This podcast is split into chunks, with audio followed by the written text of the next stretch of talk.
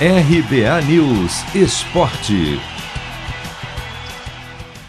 Atlético Mineiro e Flamengo se dão bem na 23ª rodada do Brasileirão. Foram os únicos times entre os nove primeiros que venceram no fim de semana. O Galo segue firme na liderança, agora com 49 pontos depois de fazer 1 a 0 no Internacional, que é o sétimo.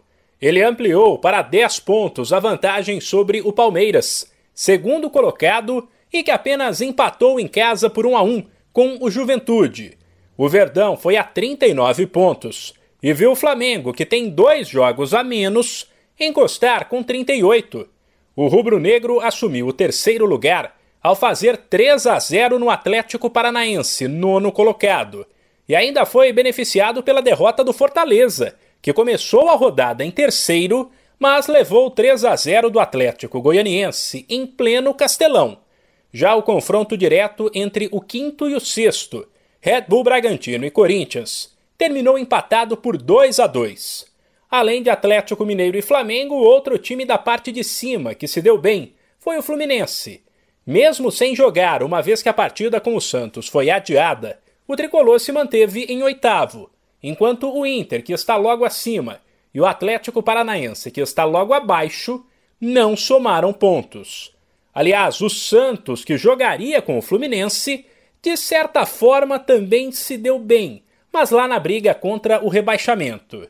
Ele poderia ter entrado no Z4 se o Grêmio tivesse vencido o confronto direto com o esporte. Mas o placar de 2 a 1 para os pernambucanos, que continuam na vice-lanterna, livrou o Santos e complicou ainda mais os gaúchos. Além disso, Juventude e São Paulo, que estão perto na tabela, não venceram. Ambos empataram por 1 a 1, o time gaúcho com o Palmeiras e o paulista com a Chapecoense.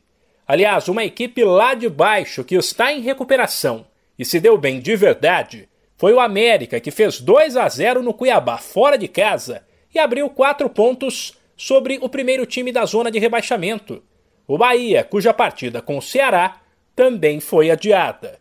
Depois de 23 rodadas, a classificação do Campeonato Brasileiro é a seguinte: sem esquecer que Fortaleza, Corinthians, Cuiabá, São Paulo, América, Juventude, Esporte Chapecoense jogaram 23 vezes, e todos os outros times têm partidas a menos. O Atlético Mineiro é o líder com 49 pontos, depois o Palmeiras tem 39, o Flamengo 38, o Fortaleza 36, Bragantino e Corinthians, últimos times do G6, ambos com 34.